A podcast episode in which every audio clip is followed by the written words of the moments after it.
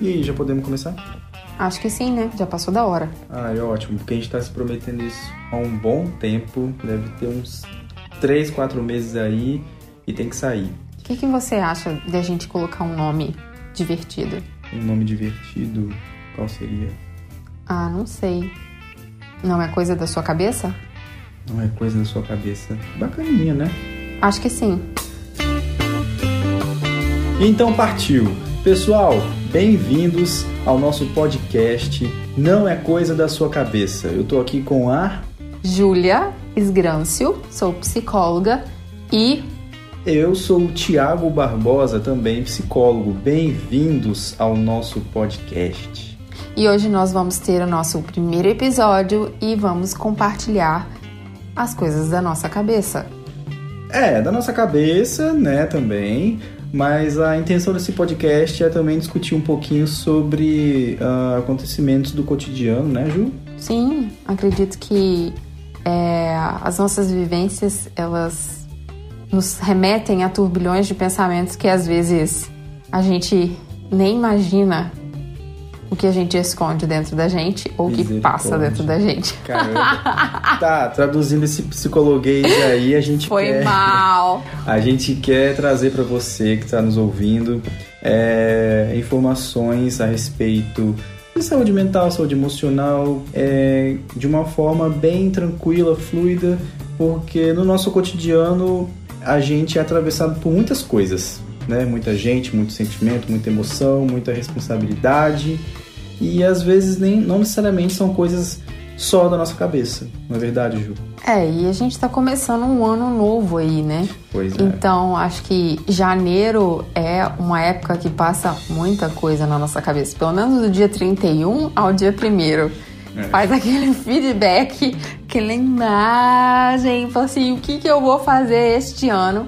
É. E isso não é, acho, individual. Acho que todo mundo passa por isso. Com certeza. E ainda mais é, com pessoas que muitas vezes é, têm diagnósticos diferenciados, né? Uhum. Tô puxando isso porque a gente já começa o ano falando de um tema extremamente importante que é o Janeiro Branco, né? É isso aí. Para quem não conhece o Janeiro Branco, é uma campanha voltada para se discutir cada vez mais assuntos é, de saúde mental mesmo, né? Como é um mês muito simbólico por a gente estar tá lidando aí com começos e fins ao mesmo tempo, a, a gente está trazendo essa. Ah, eu me embolei, que você foi me apontar aqui a nossa pauta e eu me embolei. Foi mal, é porque eu queria que você pudesse lembrar da situação, né? Mas, Mas vamos eu... lá. Ah, você queria estar aqui nesse momento? Com certeza, me e... preparei durante meses para isso. Então, essa é a nossa pauta do dia, gente. Eu não gostaria de estar aqui. Misericórdia.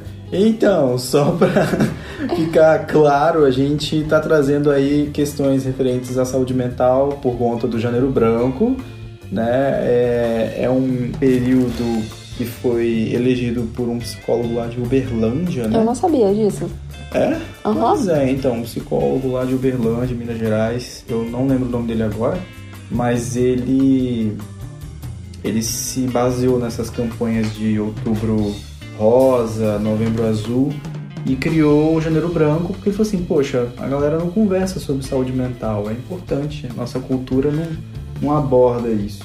Não, o interessante é assim, né, que nós que somos psicólogos, a gente tem essa relação de falar, essa relação comum de falar sobre transtornos mentais, é, sobre é doença, para né? nós é muito comum. Mas é, acho Às que nos gente... últimos anos a gente viu o impacto que teve nas redes sociais, pelo menos nas minhas, né? Sim, é, falar a respeito da, do janeiro branco, assim, Sim. e como isso ajudou tanta gente. Existe só há cinco anos. Ela nasceu em 2000, assim, no final de 2013, né? Iniciou-se em 2014 e a galera aderiu assim com muita muita garra, assim, né? Foi muito bem recebida. E as pessoas estão precisando, né? Conversar mais sobre isso. Eu acho que é, a gente está vivendo um momento que a comunicação ela tá ficando mais aberta, né? Então é, os temas dos meses, seja outubro rosa, é, qual é o do azul? Setembro, novembro azul. Novembro azul. Setembro amarelo. Setembro amarelo e agora o janeiro branco fazem com que é, a gente consiga falar de assuntos diversos que muitas vezes ficavam perdidos, né? Ah, na verdade, na nossa cabeça uhum. ou no nosso cotidiano, né? É isso. E a gente acaba passando por eles e, enfim, às vezes não compreende eles muito bem, a gente fica meio paranoico.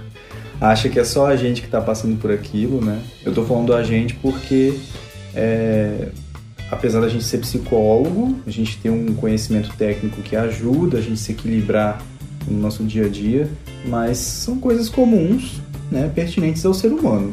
Certo? Com certeza, e tem muito a ver com aquilo que a gente é, sempre conversou, né, na verdade, e principalmente com o tema de hoje, que é Eu Não Queria Estar Aqui, de, do impacto que a gente compreende é, que cada pessoa tem quando recebe um diagnóstico ou um aspecto de um transtorno de ansiedade, um transtorno depressivo, um uhum. transtorno bipolar, uma esquizofrenia, um transtorno de personalidade, enfim.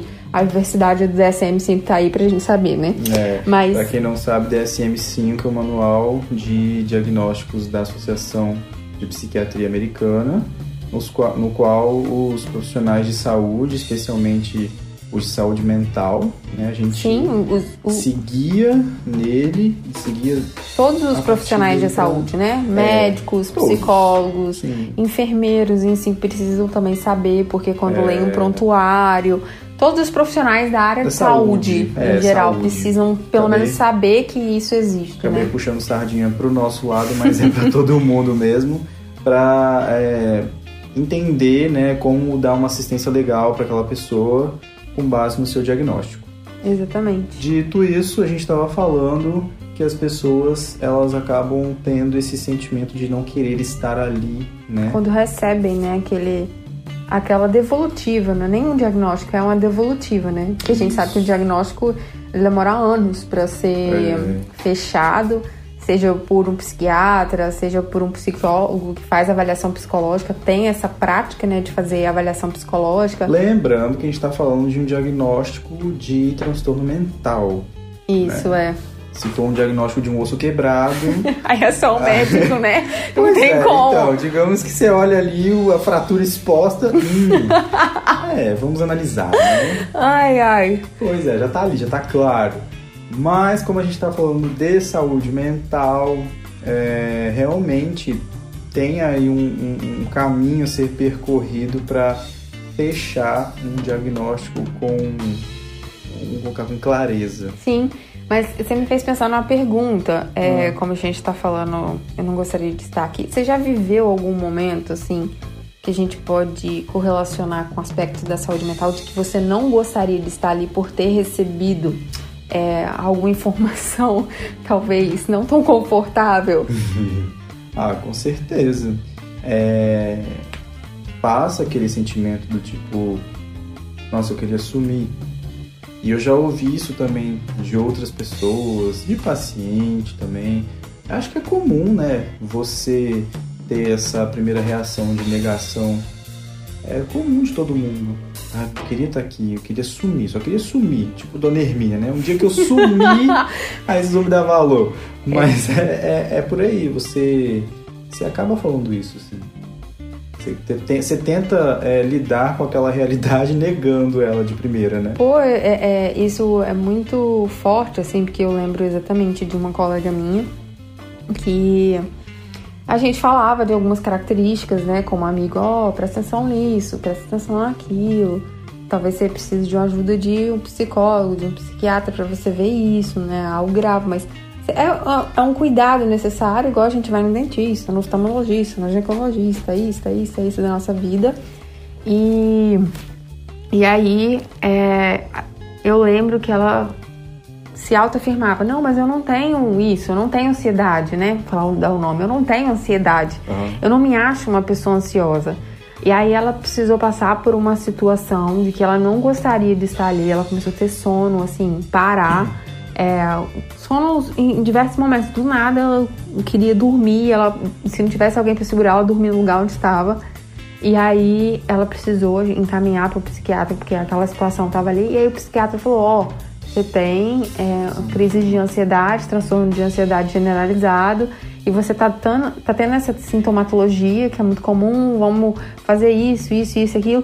E aí é, ela foi, o médico simplesmente apontou o diagnóstico, direcionou para o tratamento, mas era algo que já existia e a pessoa muitas vezes é, nega, né, com relação a isso, porque tem certo receio, assim. Vai falar, não, tá tudo bem. Tá tudo, tudo bem, bem, né? Tudo bem. E, tipo, não é coisa que a gente gosta de pensar, de estar na nossa nossa, será que eu tenho um transtorno? Nossa, tipo aquelas aulas de psicopatologia que uhum. a gente uhum. ia, a gente estudando tudo aquilo e de repente a gente fala, caramba, eu tenho tudo. É. Mas eu não posso pensar isso, eu não tenho tudo. É porque assim a gente mesmo. lida com um monte de doença.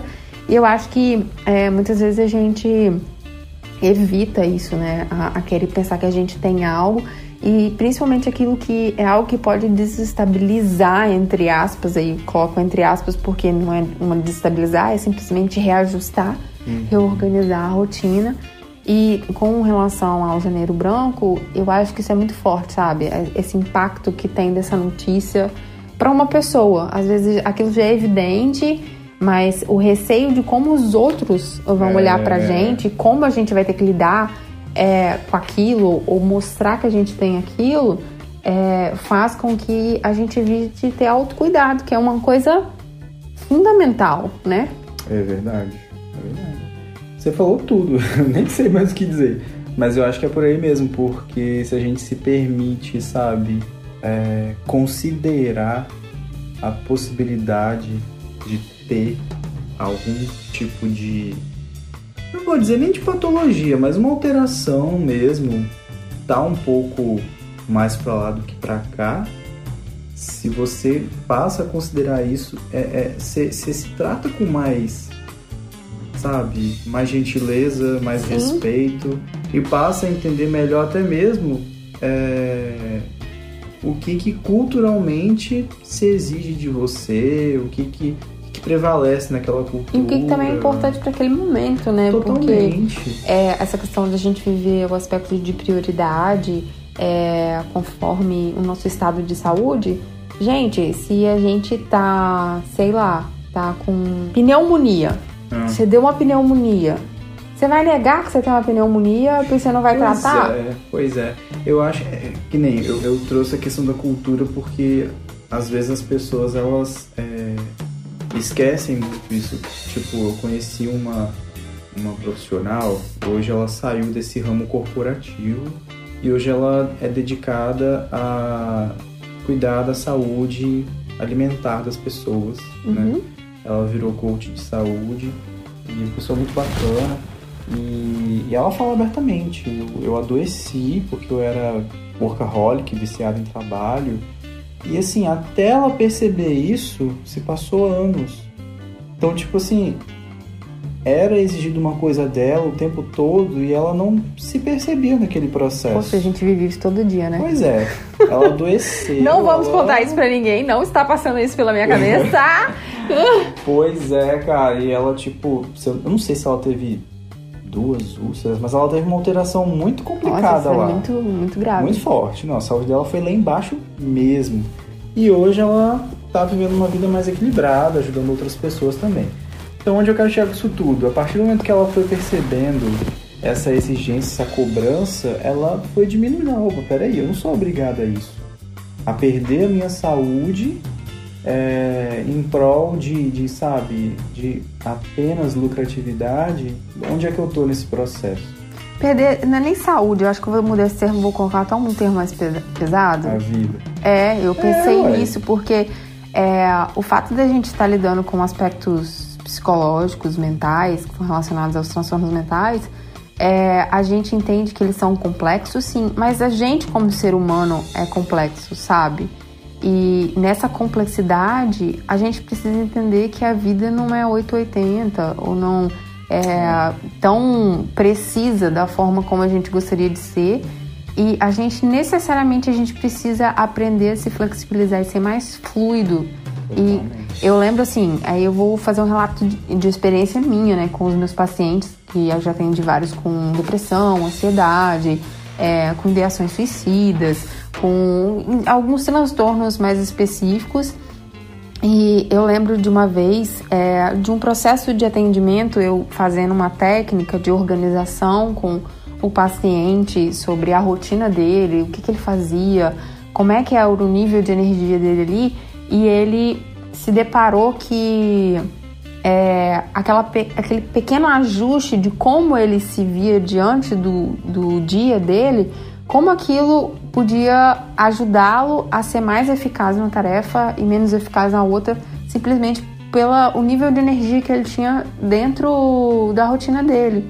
Uhum. E por que, que eu tô falando isso assim, né? Porque às vezes a gente encaixa uma pessoa num padrão igual a sua amiga, tem que trabalhar desse jeito, tem que uhum. ganhar tanto assim, tem que ser desse jeito, e a gente entra num loop de que a gente perde a nossa vida no sentido de que a gente precisa entender que ela é múltipla. A Terra, acho, vou, vou, vou filosofar agora aqui. Ai, a Terra, a natureza, a literatura, todas as ciências são tão diversificadas e a gente fala muito dessa questão de diversidade, mas a gente aceita pouco isso, acho que no nosso próprio cotidiano com a gente mesmo, sabe? E eu acho extremamente valoroso porque isso acaba é, fazendo com que a gente compreenda é, os nossos hábitos, o que, que a gente prefere, quais os limites, e a gente tenha uma maior consciência, senão a gente vive num loop realmente. Eu tô compartilhando isso porque eu fui muito impactada, assim. Quando eu viajei em 2016, eu tava numa loucura de trabalho. Você que me conhece, você sabe, né? uhum. né? E aquela pausa me fez, assim, respirar e eu estar em outras culturas, como em Uganda, na África, ver diversos tipos de etnias, na Europa.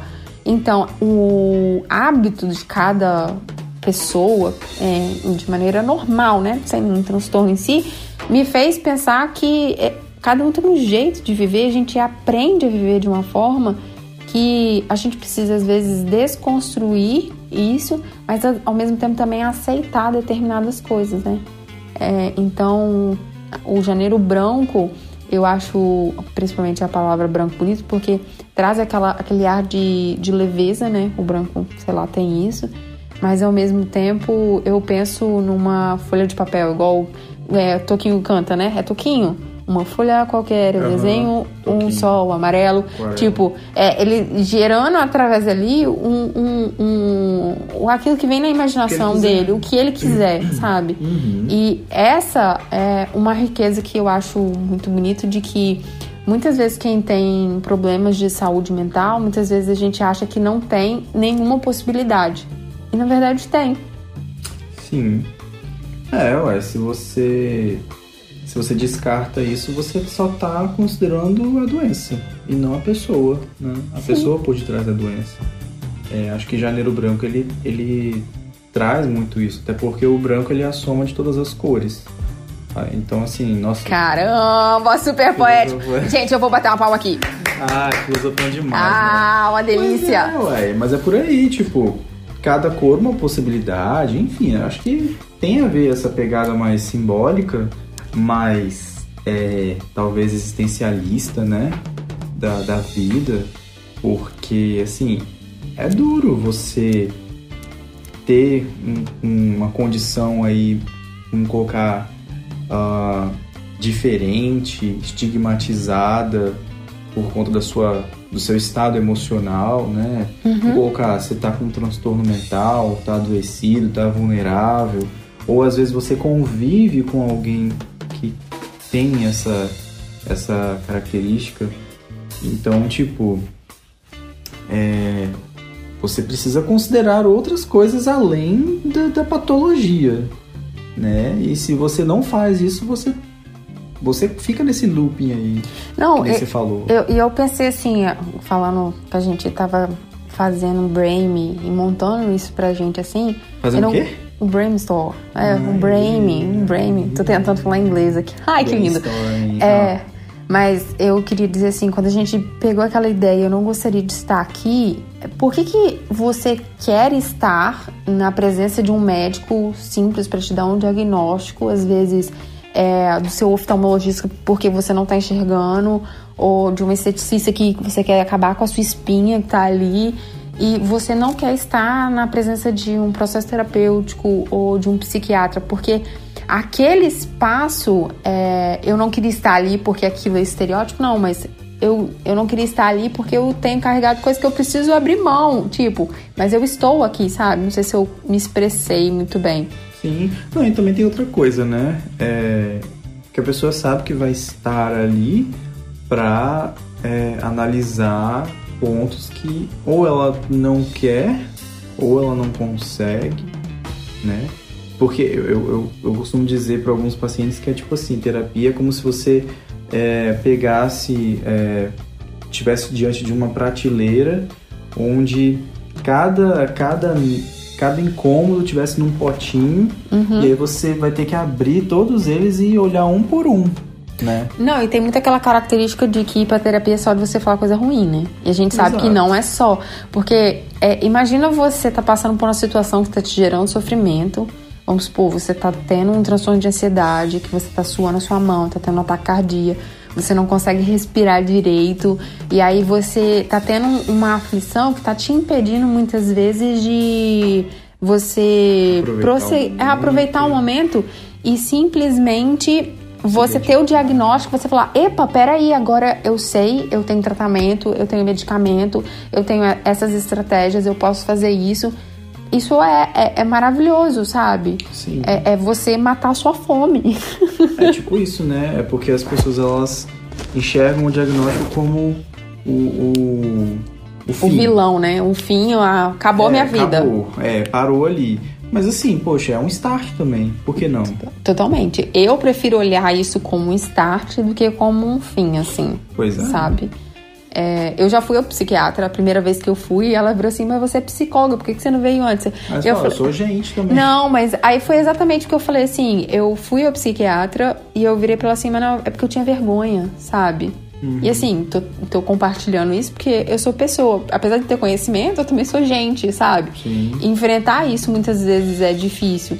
Mas sabe o que mais me ajudou naquele momento que eu fui, por causa da minha estar física, foi o apoio, sabe? Dos familiares, daqueles que estão ao nosso redor. Show. E estar com a família, é, você pode não querer estar naquele lugar, lugar ali. Mas você lembra que você tem uma rede de apoio, é, que você tem profissionais qualificados para te dar aquele tipo de su- suporte e falar algo que é importante para você. E isso faz com que aquilo que era pesado muitas vezes possa se tornar uma possibilidade, uma oportunidade. Você dividir o fardo, né? Dividir um pouco aí a carga. Porque senão ninguém vai dar conta mesmo. E, e é para dar conta, Tiago? Pois é, aí que tá. É pra dar conta. Interessante. Bom, pessoal, é, era sobre isso que a gente queria discutir hoje. Eu espero que a gente tenha se feito claro. Esse foi o nosso primeiro episódio do Não é Coisa da Sua Cabeça. Aproveitando aí a, a pegada do Janeiro Branco, não é mesmo, Ju? Sim. Pois é. E o que a gente deseja é que vocês continuem nos acompanhando. Se vocês tiverem sugestões de temas para a gente dialogar, estamos à disposição. E o que, que eu falo? Até o próximo podcast. Acho que sim, né? A gente espera que eles venham no próximo podcast, né? Até o próximo episódio, na verdade. Esque- Né? Queiram estar aqui conosco! Queiram estar com a gente, é isso aí, porque a gente quer muito continuar com vocês, não é mesmo? Demais. Ai, que bonito isso, gente. Bem merchan, né? Merchan emocional, apelação. Você é super emocional. e Eu, adoro sou- isso. Uau. Gente, ele é maravilhoso nas escritas Tá, dele. chega, eu tô chega fazendo de... merchan agora. É, chega de Ah, merchan. Agora aqui é, não é coisa da sua cabeça. Mas, pessoal, espero que vocês tenham gostado. é, e até o próximo episódio, realmente. Beleza? Se Beijo, despede, Ju. abraço pra todos e Tchau!